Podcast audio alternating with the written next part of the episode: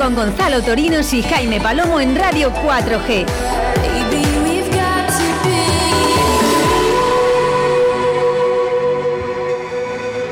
Hola, hola, hola, muy buenos días a todos. Aquí estamos de nuevo en Fit Life Studio. Bienvenidos todos vosotros. Estamos los de siempre, los chicos del Chandal. Gonzalo Torinos, buenos días. Buenos días, Jaime. Y un servidor, Jaime Palomo. Aquí estamos de nuevo un viernes a las 2 del mediodía. Ya sabéis, media horita más o menos que tenemos para estar con vosotros. Os recordamos dónde nos podéis escuchar, dónde podéis contactar con nosotros. Estamos en directo en el 91.3 de la FM, Radio 4G Valladolid. Podéis contactar con nosotros en nuestro Instagram personal, arroba FitLifeStudio 4G y por nuestro correo, livefitstudio4g arroba gmail.com. Y ya sabéis que también, tanto a Gonzalo como a mí, aquellos que nos conocéis, nos podéis preguntar cualquier cosa por nuestro Instagram o teléfono personal si queréis. Así que sed bienvenidos una semana más.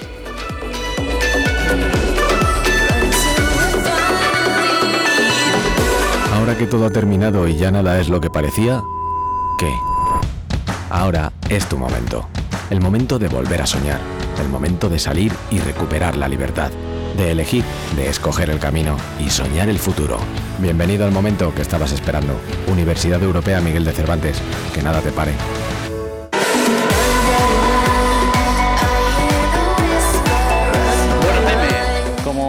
Los días, yo quería animar a la gente a que siga participando con nosotros para tratar de hacer este programa un poquito más dinámico y, y de, y de esta manera ver también un poco la perspectiva que tienen ellos, ¿no? Que yo sigo animando a la gente, como ha dicho Jaime, a que nos escriba, aunque sea al WhatsApp o una llamadita o lo que sea, para crear esa pequeña comunidad que queremos crear en este programa y, a raíz de eso tratar temas también que vayan surgiendo, ¿no? Eso es, y además hoy ya tenemos nuestra primera pregunta. Nos la envía un buen amigo mío que además entrena conmigo, Robert, eh, que me quiso hacer la primera pregunta. Eh, la pregunta que nos ha hecho es una pregunta que puede interesar bastante. Está un poco más relacionada hacia, hacia la nutrición, pero en relación con el entrenamiento de fuerza, que es de lo que vamos a seguir hablando hoy. Nos pregunta Robert que para el entrenamiento de fuerza, ¿qué es, ¿qué es mejor en cuanto a alimentación? Si la carne o la pasta. Eh, varias aclaraciones en este sentido. Eh, cuando hablamos de carne, generalmente se tiende a hablar de carne roja. Cuidado con la carne roja, ya sabemos que no es la más saludable por sus eh, excesivas grasa- grasas saturadas y se recomienda su consumo de máximo un día a la semana. Y también aclarar que los hidratos de carbono no solo están en la pasta o en el arroz, como muchas veces creemos, están en muchos más alimentos. Y también la proteína no solo está en la carne, ¿vale? La podemos encontrar en legumbres o en todo tipo de, de alimentos. En cuanto a la respuesta en sí, ¿qué es mejor, si la carne o la pasta? Como casi todas las contestaciones que tienen que ver con el ámbito de la salud, depende. El trabajo de fuerza eh, depende si está enfocado a la pérdida de grasa, si estamos hablando de que el objetivo es la redistribución de la composición corporal, de si estamos hablando de obtener hipertrofia. Va a depender también de dónde partimos, de dónde parte el sujeto, si es una persona que tiene muy baja masa muscular, si es una persona que tiene un alto porcentaje de grasa, si es alguien que ya está entrenado y que presenta un- una musculatura bastante potente. En cualquier caso, cualquiera de estos casos eh, y de estas circunstancias, la proteína va a ser siempre muy importante para la resíntesis muscular y para crear, para crear masa muscular. ¿Qué pasa con el hidrato de carbono? También es importante. A falta de ella, eh, también se puede limitar esa resíntesis muscular. Como veis, la pregunta es bastante compleja y no tiene una respuesta única, ni personal, ni particular. En cualquier caso, en cualquier circunstancia, posiblemente si nos tenemos que decantar, eh, diríamos que la más importante sería la proteína por esa resíntesis muscular y que los hidratos de carbono, además de ser muy importantes, pues son los que van a cambiar un poco su consumo en función de las circunstancias eh, del sujeto, pero aclarando que ambos son importantes y aclarando también, como veis, como siempre hablamos de la importancia de la personalización, no solo en el entrenamiento, sino también en la nutrición. Es muy importante eh, este aspecto. Sí, yo con lo que has dicho, Jaime, quería hacer un, un apunte que me parece muy importante, que es lo que has comentado de redistribución de composición corporal. ¿Esto qué quiere decir? Em, no hay ejercicios que, que quemen grasa localizada. ¿vale? Eh, es importante saber esto. Entonces, dentro de la respuesta que has dado, Jaime, que me parece correctísima, de que dando importancia a esa individualidad de cada uno, Mm. me parece que esto es algo común a todos, ¿no? Sí, eso es. Al final, eh, bueno, estamos dando una respuesta un poco general, pero se trata de personalizar, de individualizar en función de las circunstancias, de punto de partida, de objetivos, etcétera. Quería agradecer en este caso porque esta pregunta que está muy bien desarrollada, nosotros sabemos un poquito de nutrición, pero he de reconocer que no, no es tanto. mía ni de Gonzalo solo, sino que es de mi compañera nutricionista Marta Zendón, que es una pedazo de fenómena y si podéis seguidla y si queréis tener unos hábitos de vida saludable en torno a la nutrición, contactad con ella. Así que muchísimas gracias Marta, que sé que nos estarás escuchando. Bueno, vamos ahora con el tema del día, que sigue siendo el tema de la semana pasada. Vamos a entrar un poco más a fondo en el entrenamiento de fuerza. Vamos a hablar de algunos términos concretos del entrenamiento de fuerza para que nos entendáis y de algunos métodos del entrenamiento de fuerza. Y todo esto, como siempre, ya sabéis que Gonzalo es un crack en estos asuntos, que busca muy bien bibliografía y referencia y se explica muy bien. Así que nos va a explicar él unas cuantas cositas. Bueno, pues si os acordáis un poquito el otro día, lo que estuvimos hablando eh, eran los beneficios que tenía el entrenamiento de fuerza eh, y un poco sobre ello, ¿no? Entonces, hoy lo que vamos a hacer va a ser presentar las principales variables que afectan al entrenamiento de fuerza. Es decir, eh, lo que vamos a aportar es un poco de información más práctica a nivel de que los usuarios pues se puedan hacer idea de cómo, de cómo entrenar, de qué método utilizar en función de, los objetivos que, que tengan, ¿no? Entonces, para que, pues, para que os hagáis una idea, perdón, estas variables serían como pequeñas herramientas que lo que hacen es eh, ir perfilando un poco el entrenamiento para conseguir pues, eh, una meta u otra. Entonces, vamos a comenzar hablando del volumen. ¿Qué es el volumen? Bueno, pues suele estar representado por el número de repeticiones que, realizamos en, el gimnasio, ¿no? Eh, siempre decimos lo típico, ¿no? De 10 repeticiones, 3 series, por ejemplo. Pero también se puede expresar en tiempo, es decir, el tiempo que tú has estado eh, soportando un estímulo o un ejercicio. ¿No, Jaime? Sí, una, una aclaración así más en lenguaje coloquial. Cuando hablemos de volumen, vamos a hablar en general de cantidad. ¿Cuánto entrenamiento he hecho durante la semana o incluso dentro de una misma de una sesión? Vamos a quedarnos con esto. Volumen igual, más o menos, a cantidad de entrenamiento.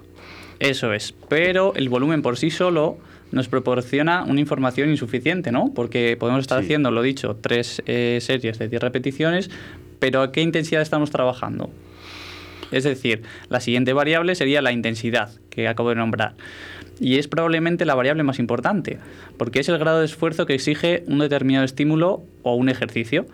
La intensidad en el entrenamiento de fuerza suele venir determinada por el peso, ya sea de manera absoluta o de manera relativa en porcentajes. Bien, para entendernos de nuevo en ese lenguaje coloquial, vamos a decir que la intensidad en el entrenamiento de fuerza son los kilos de hierro que levantáis. Cuando cogéis una mancuerna, si esa mancuerna pesa 10 kilos o si pesa 20, a más peso, más intensidad, en este lenguaje un poco más coloquial que podemos utilizar. Eso es, Jaime. Bueno, la siguiente variable sería la potencia. Y esta potencia ha sido, decidida, ha sido definida perdón, como el producto de la fuerza y la velocidad. Pero también se puede definir como la cantidad de trabajo por unidad de tiempo. Bueno, esta eh, potencia es una definición un poco más técnica y, como otras veces he comentado, vamos a intentar pues, coger la definición más cercana a nosotros. ¿no? Entonces nos vamos a quedar con el producto de la fuerza y la velocidad. Eso es, un ejemplo en el lenguaje coloquial para aclarar, si cojo una barra de press banca a la hora de entrenar fuerza, la velocidad a la que estoy viendo a esa persona levantarla, podríamos irnos por ahí a la potencia, ¿no? Ese, ese empeño que decís, "Buah, con qué facilidad, con qué fuerte, qué bestia, cómo sube la barra. Eso, esa velocidad a la que mueve esos, esos kilos. Claro, y esa potencia también va a depender, Jaime, perdona, eh, un poco de, de la intensidad o el peso también que estamos moviendo, ¿verdad? Claro. Bueno, la siguiente variable sería la velocidad de desplazamiento. Eh, esta velocidad de, de desplazamiento determina bastante la intensidad eh, a la que vamos a trabajar, ya que requiere exigencias tanto neuromusculares eh, como, o sea, perdón, estas exigencias va, va- va a repercutir en las exigencias neuromusculares y estas a su vez en los efectos que, que tenga el propio entrenamiento que estamos realizando. Sí, al final estas dos últimas, bueno, pueden estar un poco Bastante relacionadas, unidas. bastante, un poco no, realmente Sí. bastante unidas, velocidad eh, desplazamiento y potencia. Además, en los últimos tiempos que se, ya hablaremos algún día del entrenamiento de fuerza basado en la velocidad, que es algo bastante, bastante complejo y que hoy no vamos a entrar a valorar a fondo, pero bueno, están relacionadas, ¿no? Esa velocidad a la que movemos una intensidad determinada del ejercicio. Muy bien, Jaime. Y por último, vamos a nombrar la densidad. Esta densidad es la relación entre el trabajo total y el tiempo empleado en dicho trabajo. Según el tiempo que escojamos para descansar entre series o repeticiones, la densidad jugará un papel más o menos importante. ¿Esto qué quiere decir? Que si yo empleo 30 segundos, refiriéndome al volumen que hemos nombrado antes, para hacer un ejercicio y el descanso es de un minuto, pues entonces eh, la densidad estará enfocada a un objetivo, mientras que hay ocasiones en las que el descanso es más escaso que el volumen total del trabajo. Esto va a depender siempre del objetivo que, ten- que tengamos nosotros a la hora de entrenar, ¿no, Jaime? Eso es, y eso también, en cierto modo, jugando con la densidad, va a marcar un poco la intensidad, sobre todo lo que dice Gonzalo, cuando hablamos de tiempo. Si hago un ejercicio 30 segundos y descanso un minuto, voy a tener una recuperación. Y si hago un ejercicio durante un minuto y solo descanso 30 segundos, vais a ver cómo el esfuerzo, la cantidad de, de fatiga que acumulo es mucho mayor. Entonces, Claro, esa densidad muchas veces parece poca cosa, pero cuidado, que con la densidad se puede llegar a hacer entrenamientos solo jugando con esa variable, entrenamientos realmente realmente duros. Sí, porque también cambia bastante pues, la percepción de- del esfuerzo de, de cada persona, ¿no? Si al final estás restando tiempo de descanso y ese tiempo se está invirtiendo en tiempo de trabajo, pues claro, la, percepción sube, vamos, la percepción de esfuerzo sube bastante. Eso es. Vamos a, a comentaros ahora un último término antes de hablar de unos métodos de entrenamiento que queramos, que queremos que los principales que, que escuchéis, que es la RM, la repetición máxima. Vamos a hablar de ello en cuanto a porcentaje de intensidad. Hablando de forma sencilla, para hacernos entender, ¿qué es una RM? Una RM es los kilos que puedo llegar a mover en un determinado ejercicio y con los que soy capaz de realizar una única repetición. Es decir, con esos kilos no voy a poder llegar a mover dos repeticiones. Lo pongo como ejemplo en press banca. Pongo 100 kilos en press banca.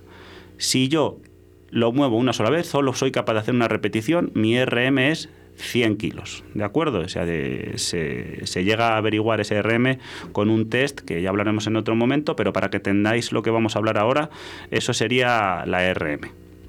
Un apunte que quería hacer, Jaime, Sí. es que esa RM también va a depender mucho de las circunstancias individuales, como hemos comentado antes. Por supuesto. Es decir, eh, si un día hacéis un test de RM y alcanzáis los 100 kilos, por ejemplo, que ha dicho Jaime, y al de tres días hacéis otro test de RM y no llegáis a esos 100 kilos, no os extrañéis. Porque aparte de, las variables de entrenamiento, existen otras variables externas como el descanso, el estrés que, al que está eh, expuesto una persona. Entonces, esa RM suele ser bastante variable y no hay que tampoco desanimarse ni tampoco venirse arriba eh, por levantar más o menos. Y también hay que intentar estandarizar las condiciones en las que se hacen ese test, ¿no? Eso es, no todos los días se tiene el mismo porcentaje de RM, por supuesto, pero bueno, eh, más o menos para entendernos ahora en lo que vamos a comentar, lo que va a comentar Gonzalo, nos podría valer como, como referencia. Eh, Gonzalo, si te parece, hablamos de los métodos de entrenamiento, los tres que tenemos para hablar hoy, y después damos paso a, a la entrevista. Muy bien. Bueno, vamos con el primero, Jaime. Eh, hablaríamos del método de fuerza máxima. Este método, para que os hagáis una idea, las cargas que se manejan son en torno al 80-85% de la RM que acaba de explicar Jaime y se harían entre una y seis repeticiones por cada serie. El volumen del que hemos hablado antes, ¿cuál sería el idóneo? Bueno, esto va a depender mucho de la experiencia de la persona que esté entrenando y de la frecuencia que pueda eh, llevarla a cabo a lo largo de la semana en una, dos, tres, cuatro, cuatro sesiones. Después, la recuperación ideal entre series sería entre 3 y 5 minutos, dependiendo también mucho de, la intensidad que hayamos aplicado eh, en la primera variable, como hemos indicado. Y la velocidad de ejecución, en este caso, sería máxima. Eso es. Una pequeña aclaración en cuanto a la intensidad que ha comentado Gonzalo para trabajar la fuerza máxima, eh, la cantidad de kilos máximos que puedo mover, ha hablado de un 80-85% de RM. Si nos vamos al ejemplo del press banca 100 kilos, mi RM son 100 kilos, tengo que hacer unas 6 repeticiones con entre 80 y 85 kilos, para llevarlo un poquito a la práctica. Eso es. Bueno, el siguiente método sería el método de hipertrofia. Y en este caso la carga sería superior al 70% de, de la RM que ha dicho Jaime y las repeticiones se encontrarían entre 6 y 12. Después, el volumen, mm, voy a decir lo mismo que antes, porque depende mucho de, la persona y de su experiencia entrenando, por lo tanto no, no hay un valor fijo estándar para todo el mundo. La recuperación entre series oscilaría entre 2 y 3 minutos y la velocidad de ejecución también puede variar dependiendo bastante el objetivo que tenga la persona en concreto. Eso es, de nuevo un ejemplo práctico. Me llevo esto a la sala del, de entrenamiento. 70% de la RM para la hipertrofia. Ejemplo de press banca, mi RM es de 100 kilos, pues voy a trabajar para la hipertrofia en cargas de 70 o un poco más de kilos. Así es. Y por último, la fuerza de resistencia, nos encontraríamos con cargas de entre el 60 y el 75% de la RM y con repeticiones de entre 12 y 15. El volumen, lo dicho anteriormente, va a depender mucho de, la experiencia entrenando. La recuperación entre series oscilará entre un minuto y tres y la velocidad de ejecución será media. Y de nuevo el ejemplo práctico, nos vamos a la sala del gimnasio para trabajar la fuerza resistencia. Si mi RM en ese press banca es 100 kilos, eh, trabajaré con cargas de 60 o 75 kilos. Como veis, en función de lo que vamos a trabajar, vamos a utilizar más o menos intensidad y más o menos repeticiones. A más intensidad, a más kilos, puedo mover menos veces, evidentemente, la barra. Si bajo un poquito esos kilos, podré moverle más veces. Así es. Muy bien, a continuación vamos a dar paso a la entrevista que tenemos preparada, así que a continuación vamos a contar con Azael de nuevo. Ahora que todo ha terminado y ya nada es lo que parecía, ¿qué? Ahora es tu momento. El momento de volver a soñar. El momento de salir y recuperar la libertad. De elegir, de escoger el camino y soñar el futuro. Bienvenido al momento que estabas esperando. Universidad Europea Miguel de Cervantes. Que nada te pare.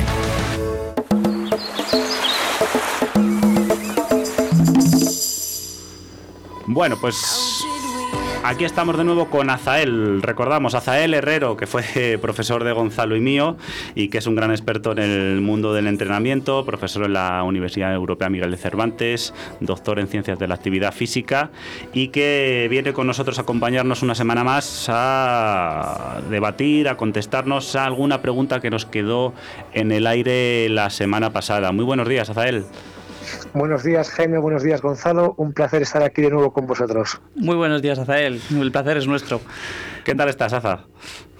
Pues muy bien, aquí teletrabajando, es lo que toca. es lo que toca ahora, bueno, el otro día nos quedó pendiente una pregunta que nos apetece bastante preguntarte, porque hay mucho mito. De hecho, eh, voy a contar una, una anécdota, y es que esta misma semana en la sala, en el gimnasio entrenando, se ha hablado sobre ello y por supuesto que les dije, el viernes a las 2 nos vais a escuchar porque vamos a hacer esa pregunta y Azael la va a contestar muy bien con mucha, con mucha evidencia científica detrás. En cuanto a esa pregunta, ¿cuál es? Nosotros, los entrenadores, los que nos dedicamos a esto, sabemos que no es así, que es un mito más que descartado gracias a la evidencia científica, pero en la práctica, como acabo de decir, en el día a día se sigue escuchando que entrenar fuerza en niños es algo peligroso. ¿Qué les decimos a Zael a la gente en relación con esto? Y muy importante, ¿cómo les hacemos llegar este mensaje? Bien, pues eh, hace unos años, cuando yo también era un chaval, ya se hablaba de que si entrenar fuerza en niños hacía que te quedases pequeño. Yo recuerdo que, que hacía pesas cuando era un chaval y me decían, no hagas pesas que luego no creces. y, y de ahí pues mm, se pensaba que hacer pesas, pues podría dañar la placa epifisaria y por tanto pues impedir el, crecimiento incluso hacer que un niño se, lesionase. Pues bien, eh, según los estudios que nos comentan nuestros compañeros de la NSCA, que en, diferentes medios científicos, pues no hay evidencias científicas y de hecho en la última década, en los últimos 20 años, se han hecho bastantes estudios sobre ese tema que demuestre que entrenar fuerza en niños con un programa adecuado a niños sea más lesivo que las propias actividades que hacen habitualmente los niños cuando juegan eh, entre ellos. Por lo tanto, ante la posibilidad de que el entrenamiento de fuerza en niños produzca una fractura de las placas epifisiarias o una mayor, un mayor riesgo de lesión, la evidencia científica te dice que no es así, que el riesgo es el mismo que cuando hacen cualquier otra actividad. Entonces, ¿debería, por tanto, entrenarse la fuerza en niños? Y, la respuesta es, eh, por supuesto, eh, por supuesto que hay que trabajar la fuerza, pero claro, hay que trabajar la fuerza adaptado a cómo se tiene que trabajar con los niños, porque tiene varios beneficios importantes en los niños. Hablamos ayer, eh, bueno, ayer, la última vez, de varios beneficios del entrenamiento de fuerza. En niños hay algunos beneficios que no se dan como en adultos, como por ejemplo la hipertrofia. Un niño, eh, antes de la pubertad, pues no tiene eh, suficientes andrógenos como para que se produzca hipertrofia en ellos. Por lo tanto, hay que pensar que las adaptaciones que se producen en los niños son por beneficios neurales. Pero aparte, los estudios hechos en niños han observado que trabajando la fuerza mejoran la densidad mineral ósea, eh, disminuyen los niveles de lípidos, que es casi lo más importante por el tema de la obesidad infantil, y que mejoran pues, destrezas motoras pues, como la agilidad, la velocidad o el salto vertical eh, entrenando de manera adecuada. Perfecto. Es decir, Mito descartado, uno más que eh, vamos a descartar aquí con la evidencia científica. No, yo creo que ya quedó bastante claro que no poco sentido tiene ya. Así que, bueno, Azael, yo te quería preguntar con respecto a la divulgación, que ya sabes que Jaime y yo es un tema que, nos encanta. Eh, ahora como que está muy de moda en las redes y demás, pues publicar infografías y demás. Eh, entonces queríamos saber un poco tu opinión y, y saber qué canales crees que deberíamos utilizar o cómo podemos llegar a la gente y qué mensaje deberíamos dar basado en la ciencia?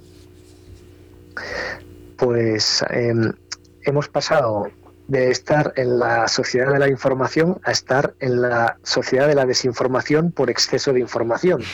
Entonces, hoy en día es tal la cantidad de información a la que tenemos acceso que ya no sabes filtrar me creo y qué no me creo. Eh, ¿Qué canales podemos utilizar? Pues escuchemos o veamos a quien hagamos, tanto en la radio como en Internet. Eh, siempre hay que saber pues qué, citan, eh, también cuál es la formación de las personas que escriben o que divulgan y viendo un poco cómo citan y, y que y qué formación tienen, pues podemos darle más vericidad o no a lo que a, lo que nos cuentan. Hay divulgadores en YouTube, por ejemplo, muy buenos. Yo de hecho recomiendo a mis alumnos seguir a, algunos en concreto. Yo no sé si se puede hacer aquí publicidad de gente, pero vamos. sin, problema, dispara. sin problema. Bueno, pues hay una persona que se llama David Marchante, que le conozco personalmente porque fui a una formación suya, nos conocimos, nos hicimos amigos, incluso mi entrevista en una de las múltiples entrevistas que tiene en su canal de YouTube es más conocido como Power Explosive y debe de tener, pues yo creo que ya más de un millón de seguidores en diferentes redes, bastante más de un millón de seguidores. Es una persona muy conocida porque ha salido en El Hormiguero, es el entrenador eh, personal de Pablo Motos y ha batido en El Hormiguero el récord de una de dominada eh, más pesada en el mundo. Mm. Lo batió en mm. directo. Bien, pues este chaval, eh, cuando tenía, cuando estaba en cuarto de carrera, empezó a grabar vídeos, los sacaba en YouTube. El chico explica muchísimo y muy bien y además lee bastante. Tengo su libro y su libro pues es una Biblia porque es que te cita los últimos 10 años, todo lo relevante que se ha publicado lo cita ahí. Entonces, este chaval espero que se vean reflejados en, él, eh, en este aspecto, muchos de los alumnos que puedan estar escuchando este programa. Evidentemente él tiene otra versión también y es que es el plusmarquista español y creo que europeo eh, de, de Presbanca, en las categorías en las que compitió, que creo que no era, no era absoluta, era justo la que está por debajo de absoluta, que ahora no recuerdo cómo se llama. Entonces, claro, eh, él no solamente ha leído, sino que él también ha probado, porque ha sido y es deportista de élite. Y eso es lo, que espero que todos nuestros eh, alumnos pues acaben siendo, ¿no? Gente que aparte de entrenar, pues lea y entonces en base a lo que lea y en base a lo que eh, entrene, pues, pues recomiende y entrene a otras personas. Genial, Azael. Una última preguntita que tenemos aproximadamente un minuto solo para contestarla, así un breve resumen que, no queríamos dejar pasar. Eh, en cuanto al entrenamiento de fuerza en personas mayores, hablamos ya de personas eh, de una edad avanzada, ¿qué puedes decirnos en cuanto, en cuanto a esta temática? Eh, bien, pues eh, el entrenamiento de fuerza en personas mayores es imprescindible, entre otras cosas que comentamos ayer, porque debido a la sarcopenia, eh, la pérdida de masa muscular que experimentan las personas cuando son mayores, no solamente de masa muscular, sino también de función muscular, les afecta drásticamente. Una persona mayor tiene más probabilidades de caerse porque cuando se tropieza, no es capaz de generar la fuerza necesaria para mm, volver a estar en, equilibrio. Esa fuerza viene de las fibras tipo 2 y, y, las fibras tipo 2 son las principales que se atrofian por dejar de hacer ejercicio. Pues para trabajar las fibras tipo 2 hay que hacer entrenamiento de fuerza. Y a diferencia de lo que tenemos pensado, que es que las personas mayores solamente pueden hacer trabajo de fuerza-resistencia. Cuando estuve formándome en Suiza en un hospital en el que entrenaban a gente, eh, la gente que operaba en el hospital la entrenaban antes de dejarla de nuevo en la calle. Había preparadores físicos, había graduados en CAF en el hospital trabajando. Ojalá en España alguna vez pase eso. Pues esta gente hacía trabajo de fuerza máxima y de pliometría, que dices eso aquí en España y la gente te mira diciendo, se ha vuelto loco. Este, trabajar con personas mayores, fuerza máxima y pliometría. Evidentemente había una base previa de trabajo de fuerza resistencia, pero acababan haciendo pliometría y fuerza máxima, porque eso es lo que necesitan estas personas. Genial, pues nada, nos quedamos sin tiempo, Azael, por desgracia. Se nos está empezando a hacer cortito nuestro programa de Field Life Studio. ¿eh? Igual vamos a tener que hablar aquí. Oscar, se, ríe porque pues ya nos dijo que íbamos a querer una hora de programa porque nos quedamos cortos en todo lo que queremos hablar. Azael, muchísimas gracias por estar de nuevo con nosotros. Ya hablaremos para otra ocasión volver a vernos aquí, volver a escucharnos en, la radio. Un abrazo enorme. Muchas gracias, Azael. Un abrazo. Ahora que todo ha terminado y ya nada es lo que parecía, ¿qué? Ahora es tu momento. El momento de volver a soñar, el momento de salir y recuperar la libertad, de elegir, de escoger el camino y soñar el futuro. Bienvenido al momento que estabas esperando. Universidad Europea Miguel de Cervantes, que nada te pare.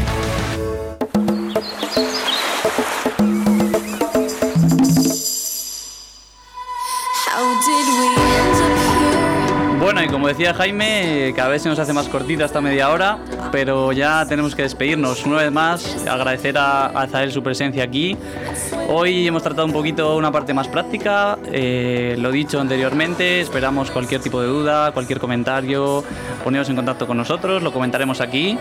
Y nada, darte las gracias a ti también, Jaime.